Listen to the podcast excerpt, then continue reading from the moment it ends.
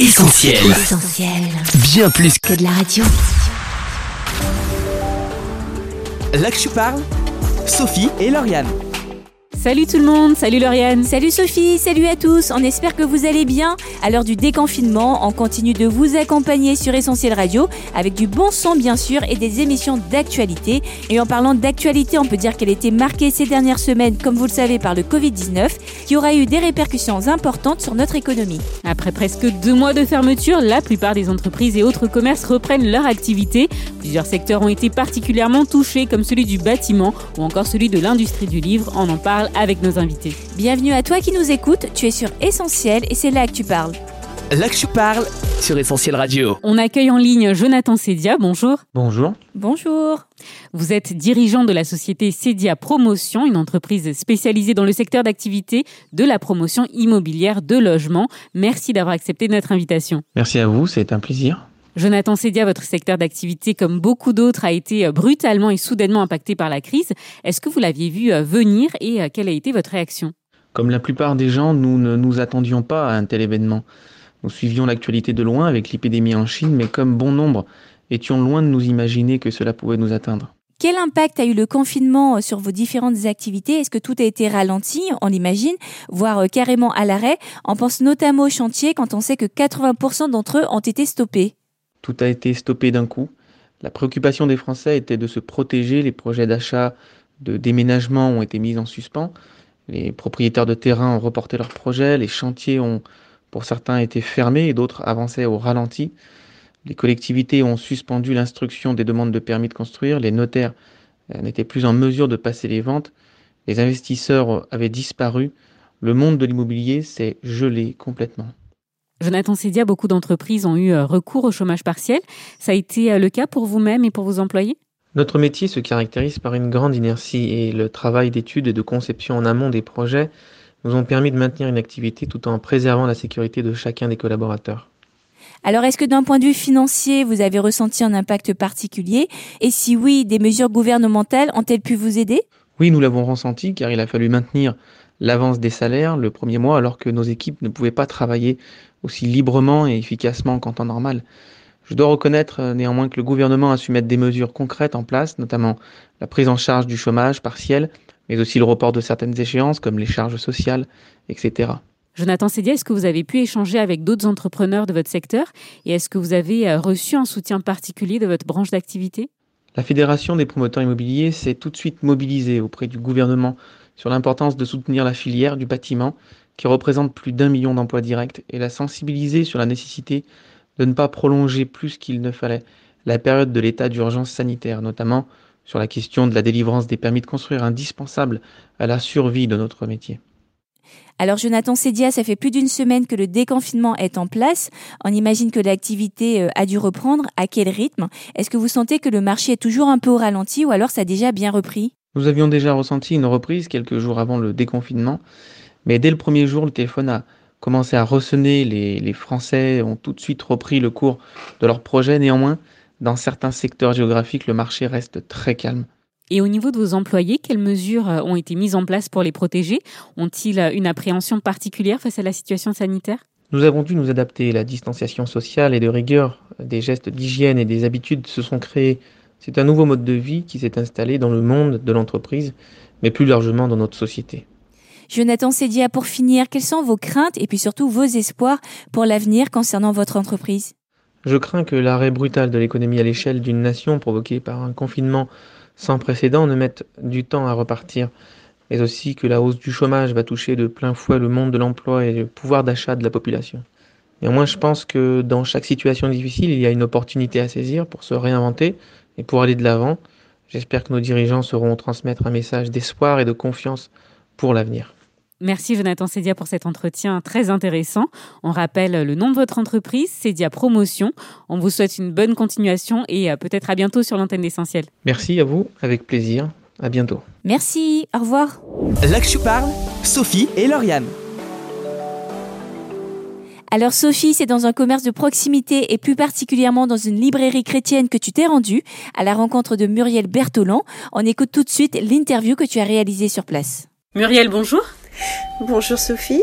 Merci de m'accueillir à la librairie Livre de Vie, une magnifique librairie en plein cœur du quartier Pardieu de Lyon. Alors, euh, c'était le 14 mars, le gouvernement annonçait la fermeture de tous les commerces non essentiels pour limiter au maximum la propagation du coronavirus. Comment Muriel avez-vous euh, accueilli la nouvelle à la librairie? Ah ben, pour une surprise, c'était une surprise. Hein. J'avoue que je ne m'y attendais pas du tout. Je sais pas si j'étais déconnectée des réalités, mais en tout cas, euh, je suis tombée des nues quand Édouard Philippe, effectivement, ce samedi soir 14 mars, a annoncé la fermeture de tous les commerces euh, non essentiels. Je me demandais si ça pouvait être la réalité et si j'étais concernée. Euh, enfin, vraiment, oui, je suis tombée de très très haut. Surtout que, bon, la veille, euh, le vendredi, c'était, on nous avait annoncé la fermeture des écoles. Ça m'avait déjà étonnée, mais je n'imaginais pas de mesures supplémentaires. Je pensais que c'était largement suffisant. Et finalement, ben voilà. Et forcément, oui, ça nous a laissé pantois, je dirais. J'imagine en effet. Alors, euh, ce temps de confinement était certainement propice à la lecture pour beaucoup. Est-ce que vous avez pu organiser malgré tout des ventes et répondre aux besoins de vos clients?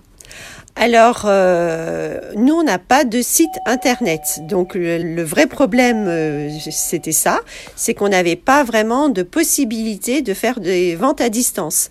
Alors, avec euh, certains clients, je dirais, qu'on connaît un petit peu, via la page Facebook, on a pu mettre à la disposition des livres, des bibles.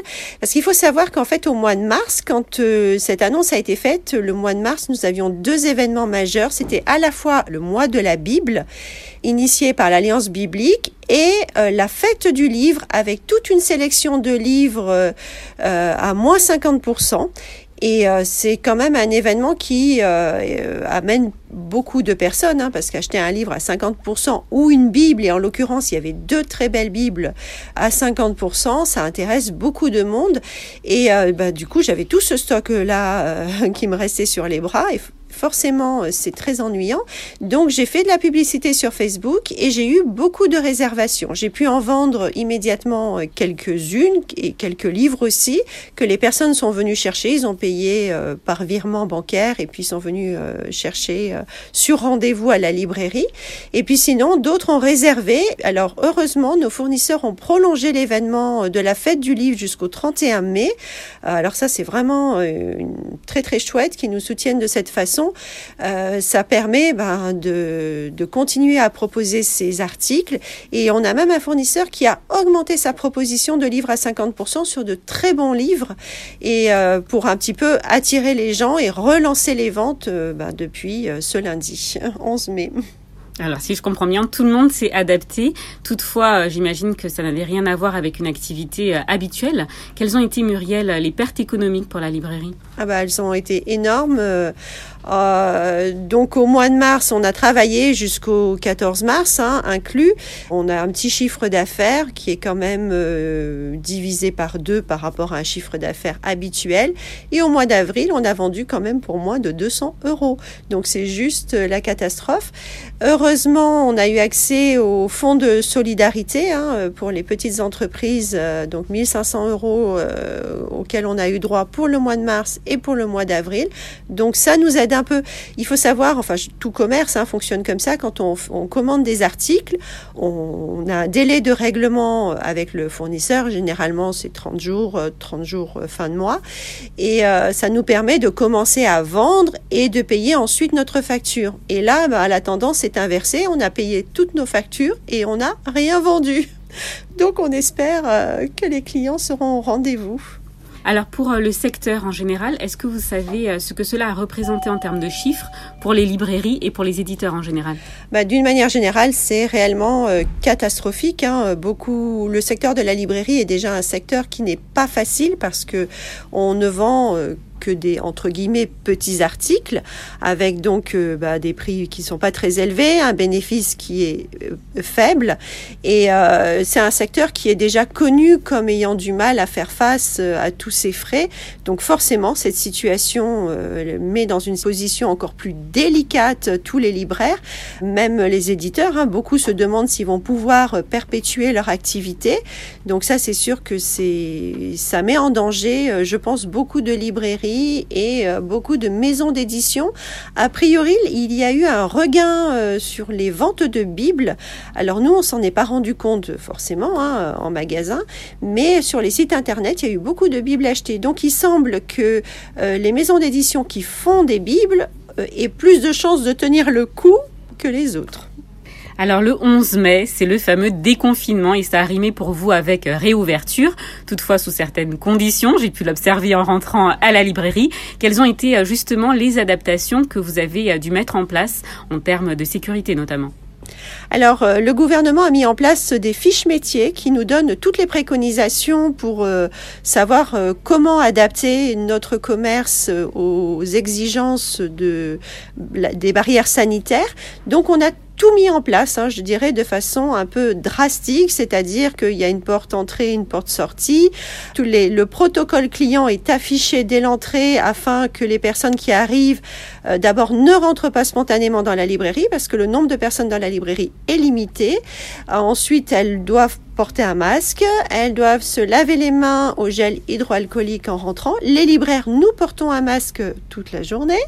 Euh, nous sommes aussi très vigilantes à nous laver les mains, euh, très à chaque fois qu'on a touché quelque chose, finalement, on se lave les mains ou on passe au gel hydroalcoolique.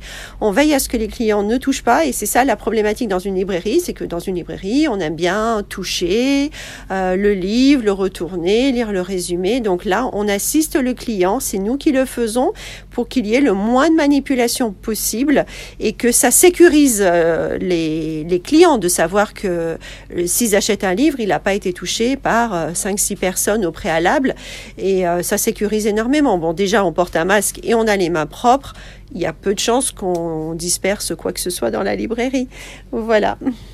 De quoi être rassuré. Alors Muriel, cette crise aura inspiré déjà euh, certains auteurs et euh, j'ai vu que vous vendez euh, le livre Coronavirus Où est Dieu de John Lennox, un livre qui a d'ailleurs fait l'objet d'une émission dans tu parles. Un livre que vous recommandez Muriel? Bien sûr, parce que justement, il peut répondre à toutes ces problématiques. Certaines personnes disent, ah bah dis donc, pour envoyer un virus comme ça, Dieu est en colère eh bien, c'est peut-être le moment de se poser les bonnes questions et justement de savoir euh, soi-même quelle est notre relation avec Dieu. Est-ce qu'on s'est préoccupé jusqu'à aujourd'hui de l'essentiel ou est-ce qu'on s'est, on a tellement été pris par nos activités qu'on a oublié de se préoccuper euh, de ce qui était le plus important et notamment, eh ben, pourquoi on vivait, pourquoi on était sur Terre et puis où on irait après la mort. Enfin, des questions qui sont essentielles, mais que parfois on élude de, dans cette vie très que nous avons. Et finalement, ce temps de confinement aura peut-être eu euh, ce côté euh, positif d'amener les gens à se poser les bonnes questions. Et ce livre, du coup, aide à la réflexion, apporte euh, de vraies réponses et oriente. Alors, c'est vrai que c'est un livre qui a été fait en six semaines, hein. c'est un challenge et qui a été écrit et édité en six semaines, et c'est ça qui est absolument fabuleux. Alors, il y a d'autres auteurs hein, qui, sont, qui sont partis sur, euh, sur le même thème, donc c'est intéressant de voir euh, toute la réflexion. Je pense qu'il y aura un avant et un après, c'est obligé. C'est obligé. Alors euh, Muriel, on arrive à la fin de cette interview. Pour nos auditeurs lyonnais qui nous écoutent, une bonne raison peut-être de venir à la librairie Livre de Vie et puis plus généralement bien sûr pour les autres de reprendre le chemin des librairies Alors ben il faut soutenir les petits commerces, hein. donc il y a forcément euh, des librairies de quartier qu'il faut favoriser par rapport à ces grands géants de l'internet qui ont tendance à nous manger le marché. Donc il faut favoriser les petits commerces, les encourager. Euh, c'est vrai que nous, ça a été une vraie joie dès le lundi d'avoir euh, plusieurs fidèles clients qui sont venus, qui déjà ils sont venus chercher ce qu'ils avaient réservé le vendredi avant euh, le confinement, parce que le vendredi c'est assez surprenant. Plusieurs personnes sont venues réserver des livres en me disant je viens la semaine prochaine. Et la semaine prochaine, bah, finalement ça a été deux mois plus tard. Et euh, ça a été chouette aussi de les voir revenir, parce qu'ils auraient pu se dire ah bah tant pis j'en ai plus besoin, mais ils sont revenus. Et ça c'est c'est bien, ça nous encourage déjà, ça nous montre qu'on n'est pas tout seul. Et puis bah, venez dans les librairies nous vous accueillons à bras ouverts. Eh bien, merci beaucoup euh, Muriel pour euh, cette interview. On vous souhaite bien sûr une bonne continuation et puis euh, je pense que je vais aller faire un petit tour dans la librairie. Avec grand plaisir. Merci à vous Sophie d'être venue jusqu'ici. Là que je parle, Sophie et Lauriane. Merci encore à Muriel Bertolon d'avoir accepté de répondre à nos questions. On va marquer une courte pause en musique avec Wanderer de Colton Dixon et on se retrouve juste après avec le témoignage de Jean-Emmanuel Morin. À tout de suite.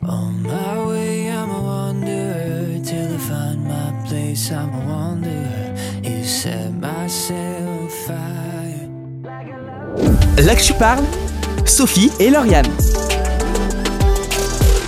Vous êtes sur Essentiel dans Là que tu parles. Alors aujourd'hui avec Jonathan Sédia, dirigeant d'une société de promotion immobilière, et Muriel Bertolon, responsable d'une librairie chrétienne, on a parlé des conséquences économiques de la pandémie du Covid-19. On continue maintenant avec notre série de témoignages de malades du coronavirus. Ils en sont ressortis avec un regard différent sur la vie et parfois même un engagement nouveau. Aujourd'hui, c'est le pasteur Jean-Emmanuel Morin qui nous partage son expérience. On l'accueille tout de suite en ligne.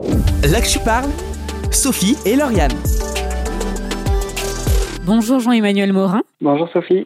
Alors, euh, vous avez été atteint par le Covid-19. Quels symptômes euh, avez-vous développés au tout début? J'ai développé des symptômes assez mineurs et assez classiques, euh, des maux de tête, une fatigue, une toux qui n'est pas arrivée tout de suite, mais voilà, des symptômes assez mineurs et je me suis rétabli rapidement. Est-ce que vous êtes passé par une hospitalisation? Oui, je suis passé par une hospitalisation, mais non pas parce que mon état de santé euh, l'imposait, mais c'était au tout début euh, de la crise sanitaire. Et à ce moment-là, les consignes étaient d'hospitaliser tous les cas euh, pour éviter qu'il y ait trop de contamination. Même si on en était effectivement au tout début de la crise, hein, qu'on n'avait pas encore tous ces chiffres sur cette pandémie, quel était à ce moment-là votre état d'esprit? J'ai jamais eu euh, un état d'esprit euh, à l'inquiétude par rapport à, cette maladie. Euh, j'ai rapidement vu que pour ma famille et pour moi-même, parce que mes, mes, trois enfants et mon épouse l'ont attrapé aussi, j'ai rapidement vu que c'était la forme classique et simple qu'on avait, et donc confiant dans notre Seigneur, j'ai jamais eu vraiment d'inquiétude particulière. Et aujourd'hui, on peut, on se permet de vous poser la question comment vous allez, ainsi que votre famille? Est-ce que vous avez des séquelles dues à la maladie ou pas du tout? Non, non, aucun séquel. On va tous bien, grâce à Dieu. Alors Jean-Emmanuel Morin, vous avez un diplôme d'infirmier et euh, depuis quelques semaines, en plus de votre engagement pastoral, vous vous êtes euh, engagé en tant qu'infirmier auprès d'un EHPAD. Est-ce que vous pouvez euh, nous en parler? Oui, c'est ça. C'était quelque chose qui était sur mon cœur. Euh, je voyais euh, à la télé, à la radio, j'entendais qu'il y avait un manque cruel d'infirmiers. J'étais euh, déteneur de ce diplôme-là et je trouvais dommage de ne pas en faire bénéficier à un moment où notre pays en avait grandement besoin. Et donc, je me suis inscrit sur une application qui recensait les différents besoins en disant que je pouvais me rendre disponible pour rejoindre. Alors à l'époque, je ne pensais pas que ce serait dans un EHPAD, mais au bout de quelques jours, j'ai été contacté par un EHPAD en disant qu'ils recherchaient euh, des infirmiers parce que plusieurs de leurs résidents avaient attrapé le coronavirus, plusieurs de membres de leur équipe soignante l'avaient attrapé également et qu'ils étaient en difficulté. Donc ils m'ont demandé euh, le mardi soir à 22h30 si je pouvais intégrer leur équipe dédiée spécialement à accueillir les patients Covid, si je pouvais intégrer l'équipe là le mercredi matin à 7h30. donc euh, voilà, j'étais en piste. Les dates sont très précises, vous vous en rappelez. Alors quel était votre ressenti au tout début? Qu'est-ce qui vous a marqué en arrivant dans le service? Alors, euh, c'était particulier euh, mon arrivée parce que le service était en train de se restructurer. Il venait d'apprendre les différentes personnes qui avaient été contaminées, qui étaient donc en arrêt maladie. Nombreux étaient les patients qui étaient atteints. Et à ce moment-là, les patients étaient en mauvais état de santé. Ils étaient très fatigués. Ils ne savaient pas trop de quel côté euh, l'épidémie allait tourner pour eux. Donc je suis arrivé dans un contexte vraiment un peu spécial. Là, on avait l'impression d'être vraiment dans un moment de crise la cadre de santé de l'EHPAD dans lequel je suis a attrapé le coronavirus, le, directeur de l'établissement l'a attrapé aussi. Donc il y avait un peu tout un tas de choses à mettre en place. Donc je suis arrivé dans ce contexte particulier. Maintenant, les choses ont évolué. Il semblerait qu'elles aient évolué du bon côté, mais quand je suis arrivé, euh, l'atmosphère était assez étrange. On imagine. Alors Jean-Emmanuel Morin, on l'a dit, vous êtes donc pasteur et euh, en plus de vos responsabilités dans l'Église, vous avez fait euh, le choix conséquent quand même hein, au niveau de votre emploi du temps de vous engager dans cette EHPAD. Alors pourquoi cette démarche? Quelles ont été vos motivations? Ouais, elles sont nombreuses déjà parce que, comme je le disais tout à l'heure, il me semblait dommage que mon diplôme reste à dormir alors que notre pays en avait tant besoin. Et puis je me suis dit aussi que ça pouvait être une belle occasion de rendre dans la ville dans laquelle je suis, autour de moi, le témoignage que les chrétiens et les pasteurs ne sont pas des bêtes bizarres enfermées dans quelque chose de bizarre et qu'on ne connaît pas, mais que on peut aussi répondre aux besoins de notre société. Voilà, ce qui m'a poussé à le faire, me rendre utile. Et alors, en quoi votre foi est un soutien au quotidien auprès de ses résidents? Mais écoutez, euh, je ne pensais pas que ça le soit d'une manière aussi forte. J'ai, euh, comme vous le savez, donc déjà exercé en tant qu'infirmier. Il y a maintenant 11 ans de cela. Et donc les consignes étaient surtout il ne faut pas parler de la foi, il ne faut pas parler de Dieu, il ne faut pas parler de Jésus-Christ. Des consignes très strictes, euh, avec euh, ce que l'on peut entendre de manière régulière, euh, les lois sur la laïcité, etc.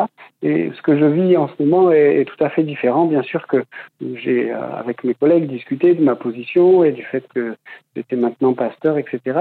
Et dans bien des circonstances, c'est même mes collègues qui me disent ah il y a telle patiente là qui aurait besoin de parler, qui va pas bien, tu, es pasteur, je suis que ça lui ferait du bien de t'entendre. Et, donc c'est vraiment quelque chose d'intéressant de vivre cela. Alors Jean-Emmanuel Morin, à celles et ceux euh, qui auraient euh, des craintes dues à cette crise sanitaire, qui n'auraient euh, pas forcément foi en Dieu, qu'aimeriez-vous leur dire? Je crois que Dieu est celui qui sait répondre dans tous les moments de notre vie, dans les moments les plus heureux, il sait être avec nous, il sait nous accompagner et vivre nos joies avec nous. Et dans les moments plus difficiles et peut-être euh, de grandes craintes, Dieu est aussi celui sur lequel nous pouvons nous appuyer. Il est euh, ce secours-là qui est nécessaire euh, aujourd'hui devant ce monde et cette crise qu'il traverse. Il est celui qui sait nous soutenir et celui qui sait nous garder. Alors on arrive à la fin de cette interview, on va peut-être vous prendre de court, mais est-ce que vous auriez un verset, un extrait de la Bible à nous partager et euh, qui vous aurait particulièrement aidé durant, durant cette période? Ouais, euh, un pasteur n'a jamais pris de cours quand il s'agit de parler de la parole de Dieu. Je ne sais pas vous le dire. mais euh, il y a un verset, au risque peut-être de me répéter, mais que tout le monde entier a besoin d'entendre, c'est que Dieu a tant aimé le monde qu'il a donné sa vie et je crois qu'il y a là quelque chose de précieux pour chacun des auditeurs qui pourront l'entendre, le recevoir et euh, le recevoir dans leur cœur. Effectivement, Jean-Emmanuel Morin, merci beaucoup hein, pour votre témoignage et euh, on vous souhaite bien sûr une bonne continuation et peut-être à bientôt euh, à l'antenne d'Essentiel Radio. Merci beaucoup. Merci à vous. Merci. Au revoir. Là que tu parles, Sophie et Lauriane. Merci à tous pour votre écoute. On espère que cette émission vous a plu. On vous invite bien sûr à lui donner une suite sur les réseaux sociaux. Vos commentaires, questions et réactions sont les bienvenus. Vous pouvez également la réécouter sur essentielradio.com et sur notre appli. On vous donne rendez-vous la semaine prochaine et en attendant, prenez soin de vous. Salut Salut Là que tu parles, Sophie et Lauriane. On retrouve, tous nos programmes sur essentielradio.com.